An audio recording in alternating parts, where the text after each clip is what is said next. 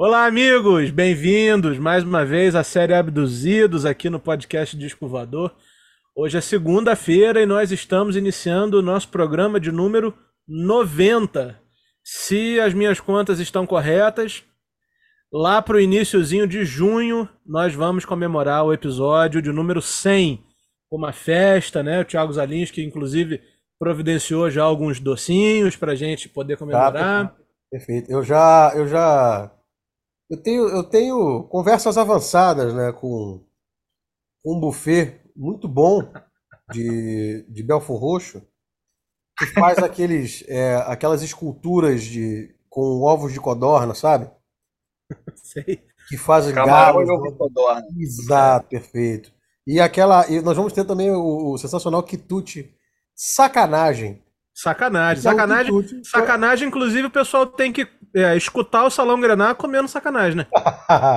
o, o, o grande. eh, O, o Salão Grená é uma grande sacanagem.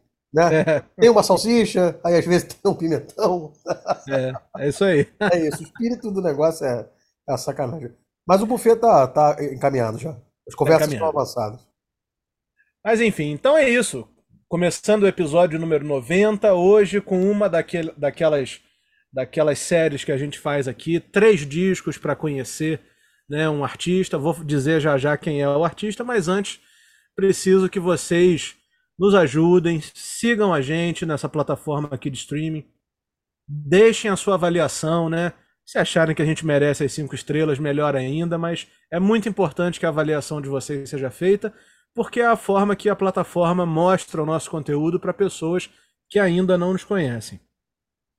Da mesma forma, estamos no YouTube, Disco Voador Podcast, e no Instagram, arroba Disco Voador Oficial. Vamos nessa, começando mais uma semana aqui, segunda-feira, com três discos para conhecer. Jorge Ben, né? um dos meus ídolos máximos, um dos caras que eu mais gosto de ver em cima do palco. Acho que é um dos caras mais criativos da música brasileira, sabe? O cara que.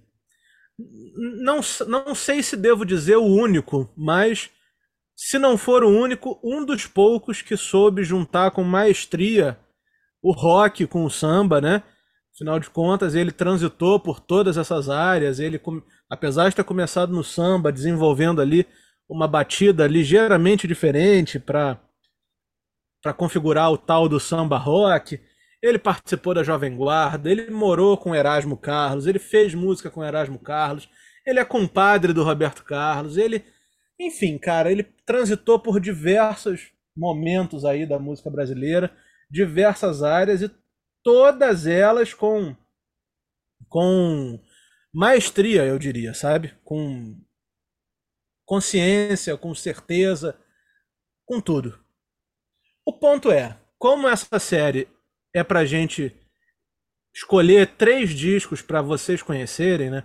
Meio que para iniciar vocês na obra dele, nós três aqui escolhemos ah, três da década de 70, mas isso de maneira nenhuma apaga a, a- o- apaga a sugestão para que vocês também, posteriormente, conheçam as coisas que ele gravou nos anos 60, né?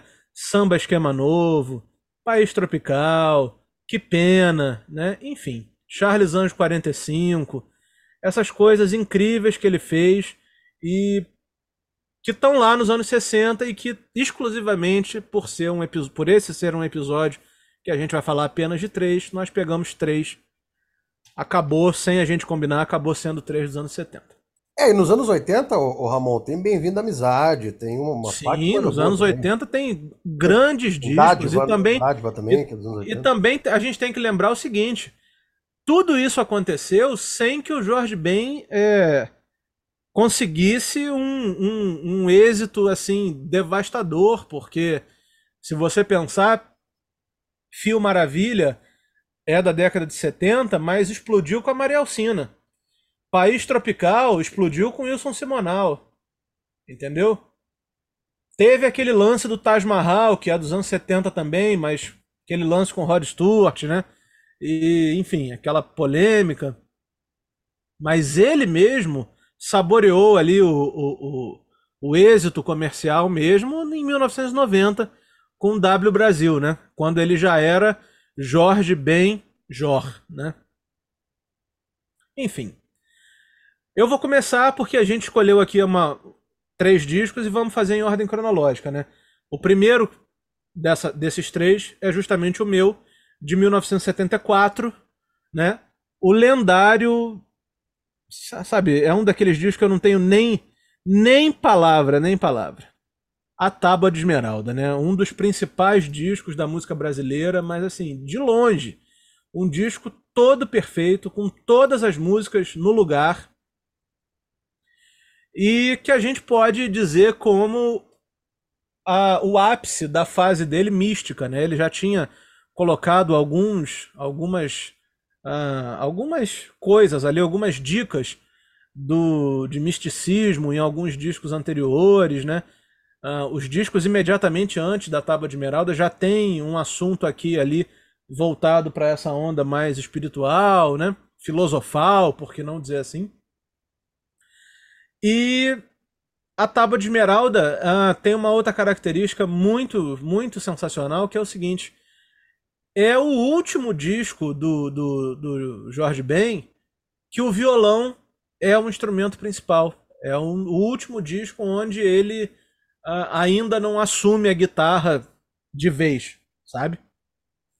Então, vale a pena ouvir tanto pelas músicas, né? Nós temos, vou falar só o título aqui das, das, das músicas, mas vale a pena ouvir pela, pelo tema das músicas e por conta também da, da, da, forma dele tocar, que é sempre muito, muito apreciada, né? Nesse disco, a gente tem os Alquimistas, estão chegando os Alquimistas, grande sucesso, Gal Costa gravou, né? Uma música que eu acho espetacular, chamada O Homem da Gravata Florida, né, que ele descreve uma pessoa que está lá com uma gravata colorida, né? E ele, a partir da gravata do cara, ele conta a história da vida da pessoa, né? Enfim, é uma aula mesmo de como você escrever uma descrever uma situação cabendo numa música.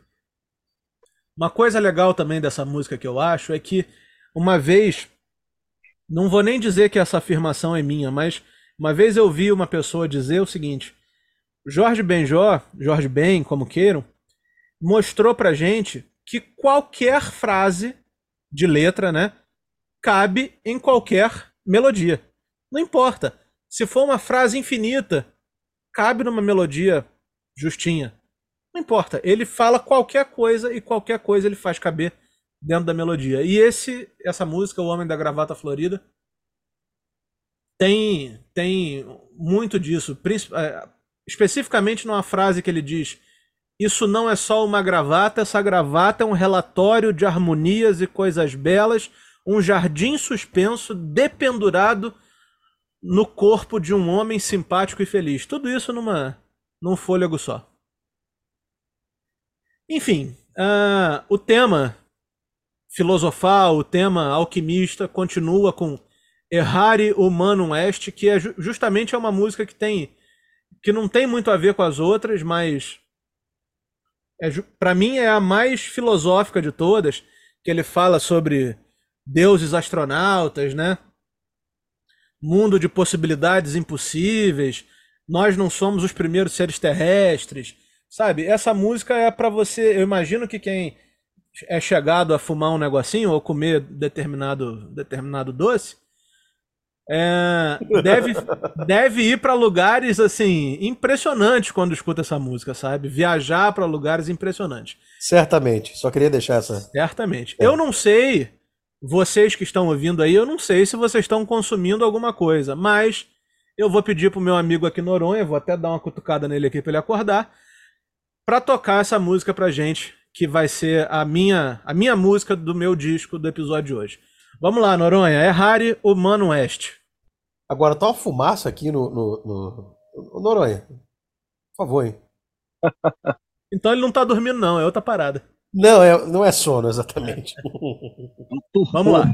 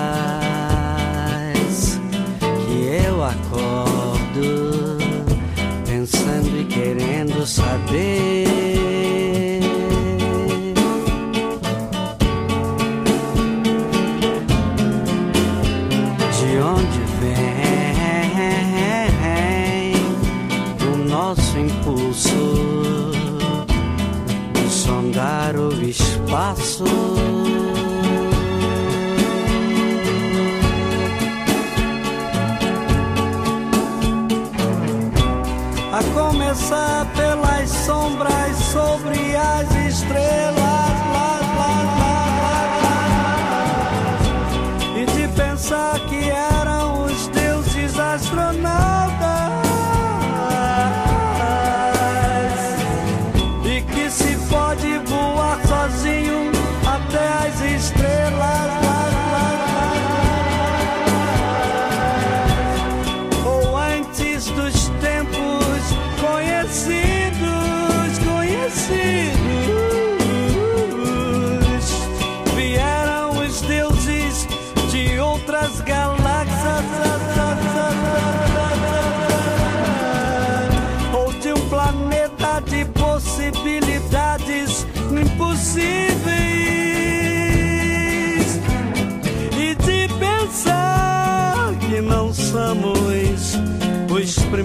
Seres terrestres, pois nós herdamos uma herança cósmica.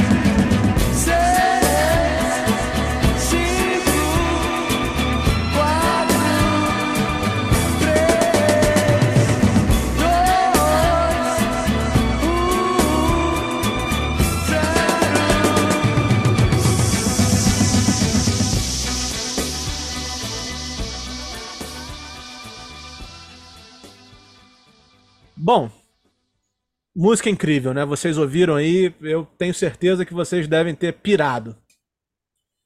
Outra música foda desse disco, Menina Mulher da Pele Preta, história ótima. Pro- possivelmente esse é um daqueles sucessos que ele canta até hoje, sabe? Eu vou torcer, eu vou torcer pela paz, gravado pela Fernanda Abreu, muito legal também. Ele vai enumerando um monte de coisas para as quais ele vai torcer, inclusive pro amigo que sofre do coração, pro Mengão e até pro Gato Barbieri, olha só. Grande gato Barbieri. Grande Gato Barbieri.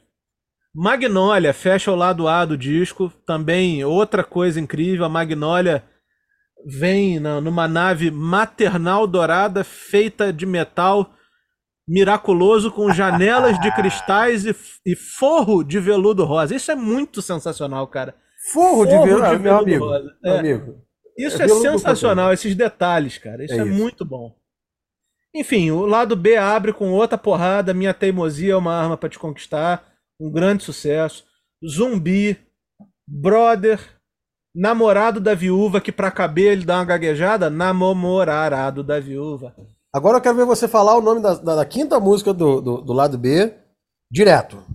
Hermes. Trismegisto e sua celeste tábua de esmeralda, tratado hermético escrito pelo faraó egípcio Hermes Trismegisto e traduzido por Fulcanelli. Eu pensei que você ia tropeçar no Fulcanelli, justo. foi bem. Foi bem, você foi bem, Ramon. Parabéns. Fui bem. E o disco encerra com 5 minutos, ou seja, são 12 faixas, as 12 são impressionantes. A capa é impressionante, né? A capa é como se fosse um- um- uma imagem assim do, do, do Nicolau Flamel, essas coisas assim, Exato, bem. pô, você tirou o nome da minha. Hoje você tá impossível, Ramon. Vou ficar quietinho aqui. Enfim, não tem muito mais o que falar, porque a gente po- poderia fazer um episódio só sobre a Tábua de Esmeralda, inclusive podemos colocar isso na pauta para o segundo semestre. Ah, por favor, por favor, por favor. A Rolling Stone elegeu o sexto, esse como o sexto melhor disco da Olha aí. música brasileira. Mas como essas listas da Rolling Stone também não, né? Eu colocaria no meu top 3 aí.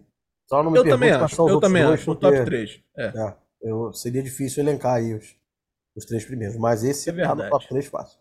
Uma banda devastadora, sabe? Ai- Ainda não era a banda do Zé Pretinho, era a banda Admiral Jorge V, né? E, en- enfim.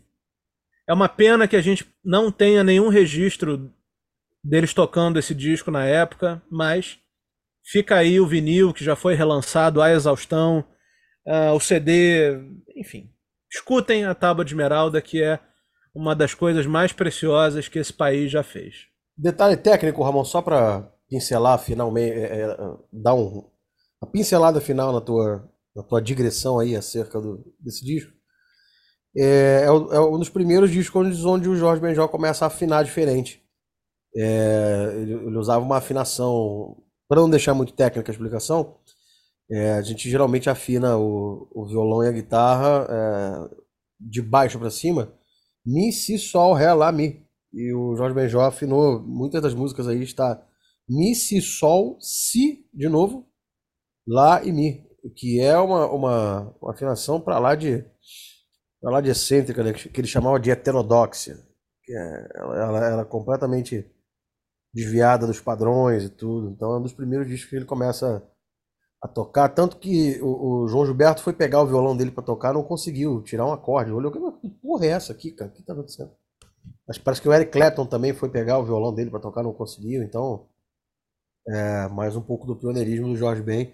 E o lance da levada do violão também, que tinha uma coisa de. de- Ele, ele conduzia a mão direita, para não deixar tão técnico também, ele conduz, fazia a parte da mão direita como se ele estivesse fazendo um toque, é, um toque de atabaque para Oxóssia, que é uma, uma, uma divisão rítmica é, característica do, do, do, do candomblé e tudo. Então tem todo um conceito dentro do. Não é só um cara tocando um violão, tem todo um conceito, assim, para quem acredita, espiritual, ritualístico. E o lance da afinação realmente é, é bem bizarro, porque é difícil tocar com, com a afinação do jeito que, o, que ele usava, começou a usar. A partir desse disco, acredito, ele começou a, a aplicar mais essa afinação. De repente tem no- nos discos anteriores, mas nesse é, é bem mais bem mais evidente e tal. Pra gente fazer a transição aqui do meu disco pro próximo disco, que vai ser o do Henrique, eu acho que vale a pena só um pequeníssimo parênteses aqui pra vocês terem uma ideia de como esse cara é foda. Ah, nesse intervalo entre a Tábua de Esmeralda e o próximo disco, aconteceu uma festa na, na casa de um sujeito chamado André Midani, um dos caras mais importantes da indústria do disco do Brasil. Paralelo, aliás, o motivo dessa festa foi a visita de um cara chamado Robert Stigwood, se não me falha a memória. Isso não estava no roteiro, mas Robert Stigwood, que era dono de uma gravadora, de um selo inglês. Essa gravadora tinha no seu cast ninguém menos que Eric Clapton. E o, Eric, e o Robert Stigwood trouxe o Eric Clapton para passar uns dias no Rio e, consequentemente, levou ele para essa festa. Nessa festa estava Jorge Ben e Gilberto Gil. E lá, no avançado da hora, violões apareceram e eles começaram a fazer jams, né? Tanto Gilberto Gil, como Jorge Ben, como Eric Clapton, como diversos outros que estavam na festa. O troço foi ficando tão quente que o pessoal foi saindo, largando os violões, sabe? Um largou aqui, outro largou ali, outro largou aqui. Daqui a pouco Eric Clapton largou o violão e ficou só Jorge Ben e Gilberto Gil tocando assim, improvisando a sério. Quando eles resolveram voltar para a Terra, né, foram para um disco voador e voltaram para a Terra. Quando eles voltaram para a Terra, o André Midani virou para eles e falou assim: Olha só, aconteça o que acontecer, vocês vão ter que reproduzir isso amanhã no estúdio da gravadora, porque a gente tem que transformar isso em disco, isso é uma coisa perfeita. E daí saiu o disco Ogum, Xangô, Gil e Jorge, que é que está ali entre a Tábua de Esmeralda e o Solto Pavão, que é o próximo disco, né? Um disco só de jams com faixas aí de 10, 11, 14 minutos de duração e que Gilberto Gil e Jorge Ben estão tocando assim, de uma forma transcendental. A versão de Taj Mahal que tem nesse disco é. É, é loucura, 15 cara. minutos de música. É loucura. Só pra vocês terem uma ideia. Completa loucura.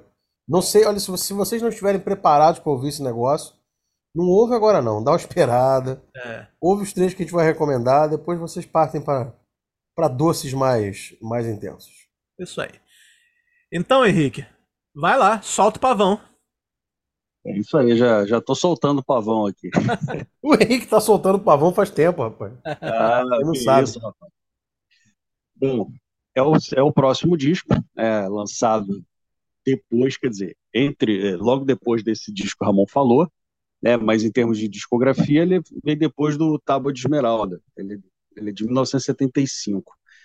Aliás, o Jorge Ben, ele fez uma sequência de discos aí que é matadora, né? Que foi a Tábua de Esmeralda, o Solto Pavão e África Brasil, né? entre outros, né? Mas essa essa trinca aí é sensacional. Esse disco, no Solto Pavão, ele ele ainda aborda alguns temas místicos. Aliás, a, a, a, os temas que ele, pelo menos na época, ele gostava muito de, de abordar era o misticismo, era o futebol. O futebol, na verdade, está até na primeira música, que é a música Zagueiro. Tem uma introdução de violão muito bonita que lembra, quando eu ouvi, me lembrou muito algumas melodias japonesas, uma coisa assim meio, meio doida mesmo. É por causa da afinação, Henrique. É, é a loucura ser. da afinação, cara. É muito é. é, pode ser, pode ser isso mesmo. E aí depois essa canção, né, zagueira, ela vai tomando aquele, todo aquele ritmo contagiante que o Jorge Benjor sabe fazer muito bem. Além disso, né? O Jorge Benjol ele fala também da, da, das mulheres, né? tem as musas dele, que é que estão em músicas como Dorothy, sensacional, tem um destaque para a bateria dessa música, que é fantástica. O trabalho de flauta e piano também é a coisa mais bonita que tem. Tem uma música chamada Jesualda, que é um sambão, um belo samba, né? Traz mais uma música né, do Jorge Benjor. Tem Para Ouvir na Rádio, Para Ouvir na Rádio, que fala de uma tal de Luciana, que seria uma outra musa também. Né? É uma música mais relax, tudo. E tem uma, uma, uma musa chamada Domingas. Ele também é muito, também uma música muito boa. Não me lembro agora de qual música que é essa Domingas, mas são algumas algumas musas que o Jorge Benjor, na verdade, Jorge Ben na época, né, é, costumava trazer. Né? E nesse disco ele faz toda aquela mistura dele de samba, de soul, de funk e alguma coisa de rock. No rock tem uma, tem uma música chamada Cuidado com o Bulldog, né, que é uma música que tem uma, uma levada bem rápida no início, também tem mais para o final também, que lembra, né, que tem toda essa influência do rock, mas no meio dela já, já fica uma, uma, uma coisa mais de samba, uma coisa mais. um, um estilo mais próprio mesmo do, do Jorge Benjó. É uma música muito louca também. Mas tem uma música tem, assim falou São Tomás de Aquino, né, que também tem um swing bacana. Velhos, Flores, Criancinhas e Cachorros, tem coros maravilhosos. Aliás, os coros são muito bons, né? são os coros femininos e tudo dá todo um tempero, um tempero todo todo especial na música, né? músicas. E, e, também reflete aquela sonoridade da época, né? Que tem muito, os coros femininos eram muito usados no, nos discos e tudo de vários artistas. Tudo bem, hoje também é usado, sempre foi, mas naquela época eu acho, eu sinto que eles são bem mais característicos. Tem, uma, a, tem a Jorge da Capadócia, que é grande, o grande clássico do disco, que a gente pode ouvir agora. Né? Noronha, bota aí Jorge da Capadócia.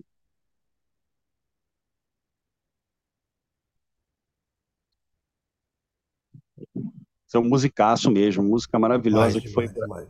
que foi gravada várias pessoas, vários artistas aí, com destaque também da Fernanda Abreu, que gravou já alguns, algumas décadas depois. É, tem uma música também que é bem. Que tem um refrão que gruda bastante na mente, que tem uma, uma, uma batida bem, bem interessante, que é O Rei Chegou, Viva o Rei. Depois que você ouve essa música, aquele refrão fica na sua cabeça de uma forma assim, quase que um chiclete mesmo. Essa é, é a melhor para mim. É muito boa, é muito boa. Não, esse disco, na verdade, ele, ele, ele mantém todo aquele, aquele padrão do Jorge Benjó, daquela questão do, da, daquela batida malandra, daquela, daquele ritmo mais malandro, e, e isso no melhor sentido, claro. É um disco ainda acústico, mas ele, como o Ramon falou, o, o disco anterior, o Tábua de Esmeralda, foi o último que ele usou somente o violão. Nesse disco, ele, ele usa bastante o violão, talvez na maior parte dos, do, do, do, disco, mas também a gente ouve uma guitarra aqui outra ali. Eu acho que ele estava fazendo uma, já uma transição do violão para a guitarra, mas ainda o violão é um pouco mais presente. E é o disco que eu acho que, que o ritmo dele, aliás, Jorge Benjó é um, é um, é um artista é, eminentemente carioca, né? Não só por ele ser daqui, mas todo todo o conjunto da obra dele, as músicas, ela, quando você ouve, isso te remete ao Rio de Janeiro. E nesse disco não é diferente. Ele é ele é ele é, é bem é, é fresco, apesar de já ter 40 anos, 50 anos quase, mas é um disco que ainda soa bastante fresco na cabeça da gente quando a gente ouve falando naquele misticismo que a gente que, que ele gosta de abordar a capa do disco também é uma coisa linda, né, que tem vários signos, símbolos da Idade Média e tudo. Um trabalho de Aldo Luiz e uma arte final, e a arte final de Jorge Viana. Ou seja, Solto Pavão ele mantém todo aquele nível alto, que já estava bem alto, na, na porque realmente um, um disco para suceder o Tábua de Esmeralda tem que ser um disco muito foda. E Solto Pavão é esse disco. Né, para poder manter toda essa qualidade, todo esse nível que, que o Jorge Benjó ofereceu nessa época e que também consolidou o, o, ele já vinha já de vários discos, mas eu acho que essa época consolidou mais ainda Jorge Benjó na,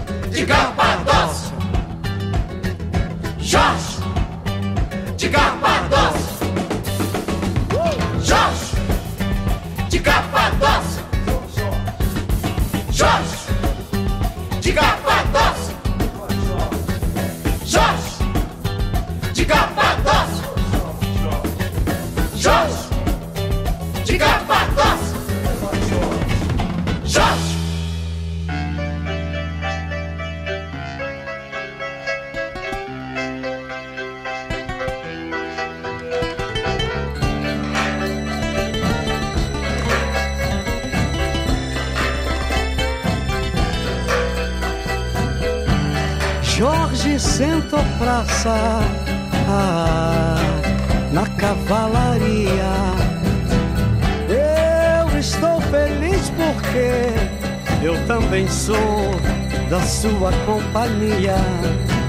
Eu estou vestido com as roupas e as armas de Jorge, para que meus inimigos tenham mãos, não me toquem. Para que meus inimigos tenham pés e não me alcancem, para que meus inimigos tenham olhos e não me vejam, e nem mesmo pensamento eles possam ter para me fazerem mal. Armas de fogo, meu corpo não alcançará. Espada, facas e lanças se quebrem, sem o meu corpo tocar. Cordas, correntes se arrebentem, sem o meu corpo amarrar pois eu estou vestido com as roupas e as armas de Jorge sensacional. Jorge é de Capadócia, maravilha.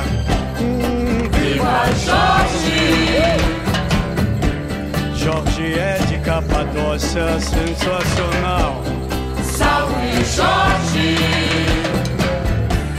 Perseverança ganhou do sorte do fingimento e disso tudo nasceu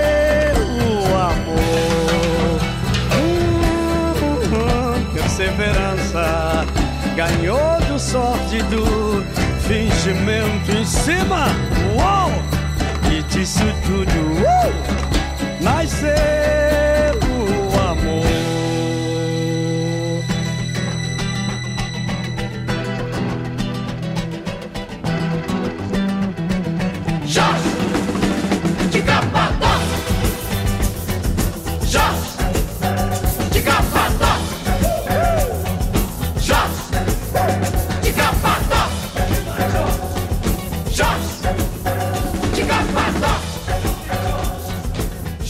Pois é, Henrique, esse, esse disco é uma coisa perfeita também. É tão bom quanto a Tábua de Esmeralda. Acho que a Tábua de Esmeralda tem uma, uma mística né, maior por conta desse hype aí do vinil e tal. Essas coisas que o, o, os últimos anos aí trouxeram na, na indústria do disco no Brasil. Mas Sim. eu acho que que os dois discos são parelhos assim, sabe? São muito muito próximos um do outro. E, como eu estava dizendo, representam apenas uma fase do Jorge Ben, uma de várias. Esses Isso. dois discos representam apenas uma fase. E o disco que o Thiago Zalinski vai falar já mostra uma outra mudança, né? A fase onde a banda Admiral Jorge V se desfez, né? Ah, dois integrantes foram montar a cor do som, outros foram para outros, outros cantos, enfim. Mas em 1979, a, a banda do Zé Pretinho assume, né, já tinha assumido no ano anterior, para ser bem específico, e eles fazem o Salve Simpatia, né, Thiago? Isso, isso. O... Eu, eu fiquei na dúvida para escolher qual era meu favorito, porque realmente o, o Tábua é, é um negócio muito especial. E eu tinha mais uns outros dois discos dos anos 80 que eu, que eu também balancei, mas o Salve Simpatia, como a gente tem que escolher um, não tem jeito, né? Então, eu fiquei com Salve. Já é um disco assim, com, com umas coisas interessantes acontecendo. É, é, o Guto Graçamelo já fez a produção, os arranjos do Lincoln Olivetti, que assim, é sempre uma, uma boa pedida, absolutamente qualquer coisa diz, assim, é, coisas interessantes a citar. Claro, a gente não pode deixar passar é, é a participação do Caetano na faixa 2, que é Yves Bruxel. A história de quem foi Yves Bruxel, vocês já devem estar carecas de saber do, do que se trata, né? Tá em todos os Wikipedias do mundo. Ah, Thiago, mas eu acho que não tão careca de saber, não, porque eu ah, então... canso de ir no circo voador ah, é? e quando ele canta Yves Bruxel, todo mundo levanta a mão pro céu. Yves Bruxel. Então, Ramon, por favor, é Introduza a história. É apenas nome e sobrenome de uma dama. Yves Bruxelles. Bruxelles também pode ser um, um trocadilho para Brussels, né? Que é Bruxelas, de onde essa dama seria proveniente, segundo a, a lenda. Uma Mas- bela cabrocha que, Uma que bela cabrocha, mas Jorge Ben se envolveu. vale pro pessoal que tá nos ouvindo, não vá pro Circo Voador, pra qualquer qualquer casa de shows, ver um show do Jorge Benjó, quando ele cantar Ive Bruxel, não levantem as mãos pro céu, porque não tem nada a ver. Vai, se Thiago. você reparar, eles estão tudo de meia preta, coque samurai, Sapatênis. sapatênis, é, Praça São Salvador, tudo isso, essa coisa toda. Paciência zero. Mas beleza. Então é isso, cara. É, eu tenho que, tenho que escolher um disco, eu, eu, fico com o salvo. Eu tava com saudade de uma polêmica nesse episódio mesmo. Não, é, é porque, cara, a, a energia é tão boa do, do- com, com o Jorge Ben, né? Os, bo- os bons os bons espíritos nos cercam, mas eu tinha que soltar um, um lancezinho, porque realmente é de uma falta de respeito você ouvir o Yves Bruxel e ia pe- pela mão pro é, ai, chega, tá bom. E que, é, é bom, falei do Caetano, né? É, inclusive, a- não poderia ser outra minha escolha, mas se não, Yves Bruxel. Ninguém, por favor, levantando a mão pro céu aí, no, não estiver ouvindo. Agora, tem uma coisa interessante também, um dado técnico só para fechar, que é o seguinte: o, o, o Jorge abusa do pedal de phaser nesse disco. Então, todas as. O pedal de phaser é, é um é um pedal que, que dá uma sensação de que o som está girando, né? De que o som estaria passando por uma coisa que, que, que modula o som, né? Fazendo, dando uma explicação assim bem básica pro ouvinte que, que na verdade não tem obrigação de saber coisas mais técnicas, né? Para poder entender. E o, o Jorge abusa desse pedal ah, nessa nessa gravação. Você vê que em Boiadeiro, logo na intro, tem, Yves Bruxel também tem, Menina Crioula tem, e várias músicas desse disco é, o Phaser tá rolando. E a mixagem espetacular também. Eu acho que, eu acho, acho que é o Max Pierre que mexeu nesse disco. Então você vê que ele começou a se cercar de uma galera assim, poucos amigos, né? Guto Grassamelo, Lincoln, Max Pierre. Então, esse é meu, esse é meu disco de cabeceira, um, dois, mas tem que escolher um. A gente foi nesse. Ah, engraçado também que se você for procurar em, em blogs e coisas é, de AOR, principalmente japonês, assim, o japonês adora essas coisas. Esse disco é, é classificado como é, Latin Funk Soul AOR, Brazilian AOR, loucura, né? Cê, é, é, você vê que é uma obra, uma obra abrangente pra caramba. Bom, chega de papo, o Noronha, por favor. É, é aquele disco, se você tiver com dificuldade de saber qual é, é aquele disco que tem uma mulher abraçando o Jorge Benjó e tá dando a mão pra outra pessoa na frente. Muito louco essa capa. hein? Essa capa é meio, é meio Moderna. é, essa, Moderna. ca- essa capa é meio Sônia do Léo Jaime, né? Você na Ô, ô, frente, eu atrás, atrás de mim outro rapaz. Oi. quem é essa mulher que, a- que abraça ele? Você Eu sabe? sei lá, rapaz. O Ramon sabe? Ah, isso aí é a capa da trilha sonora da novela Selva de Pedra e tal. né? Ah, ok. Tá, beleza. Não sei Bom, quem é, não. Não sei, não, gente. Eu não faço ideia, mas tudo bem. Noronha deve ter conhecido nas, nas suas andanças. Nas suas andanças pelo, pelo, pelo Irajá. Baixo. Isso, ali pela, pela velha Leopoldina, né? No Baixo Meretriz, enfim. Vamos ouvir Ive Bruxel, que é a melhor coisa que a gente faz. Participação do Caetano. Sempre bom Mas peraí, peraí. Vamos encerrar o episódio com Yves Bruxel. Deixa Ah, é? eu Tá despedir do pessoal. E Legal, aí a gente legal, encerra legal. com Yves Bruxel. Galera, muito obrigado por vocês terem ouvido a gente aqui. Eu espero realmente que isso ajude ou incentive a vocês a procurarem os discos de Jorge Ben, principalmente esses que a gente citou. Tábua de Esmeralda, Solta o Pavão e Salve Simpatia. Até semana que vem. Um abraço, valeu. Yves Abraço. Bruxel, vai. Bora.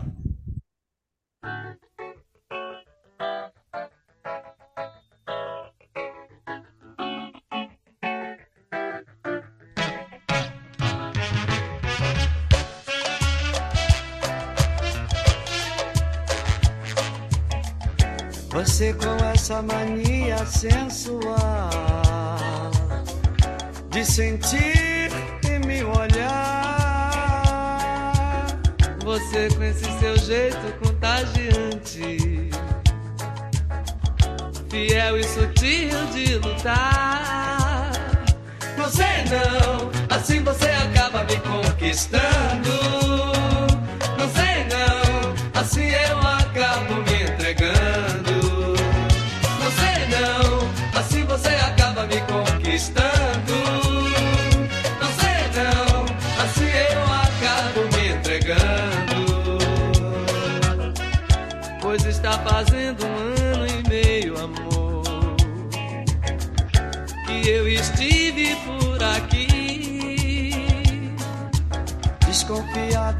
Jeito e quase calado. Quando fui bem recebido e desejado por você. Nunca como eu poderia esquecer, amor. Ai, ai, ai, se naquele dia você foi tudo, foi demais pra mim. Ai, ai, Se naquele dia você foi tudo, fez de mim um anjo. Ai, ai, naquele dia você foi tudo, foi demais pra mim. Ai, ai, naquele dia você foi tudo, fez de mim um anjo. Você não, assim você acaba me conquistando. Você não, assim eu acabo me entregando. Você não, assim você acaba me conquistando.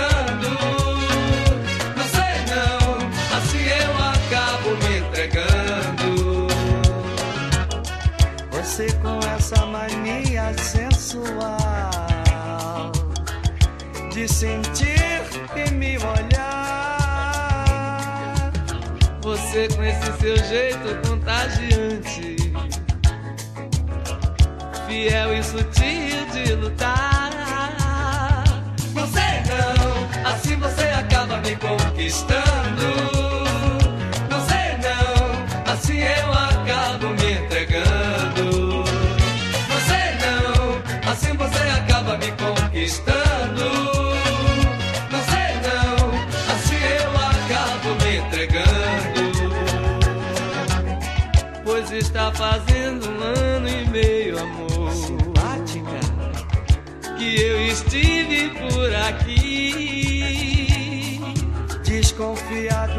Jeito e quase calado. Quando fui bem recebido e desejado por você. Nunca como eu poderia esquecer, amor. Ai, ai, ai, se naquele dia você foi tudo, foi demais pra mim. Ai, ai, Naquele dia você foi tudo, fez de mim um anjo. Naquele dia você foi tudo, foi demais pra mim. Ai, ai. Naquele dia você foi tudo, fez de mim um anjo. Não sei não, assim você acaba me conquistando. Não sei não, assim eu acabo me entregando.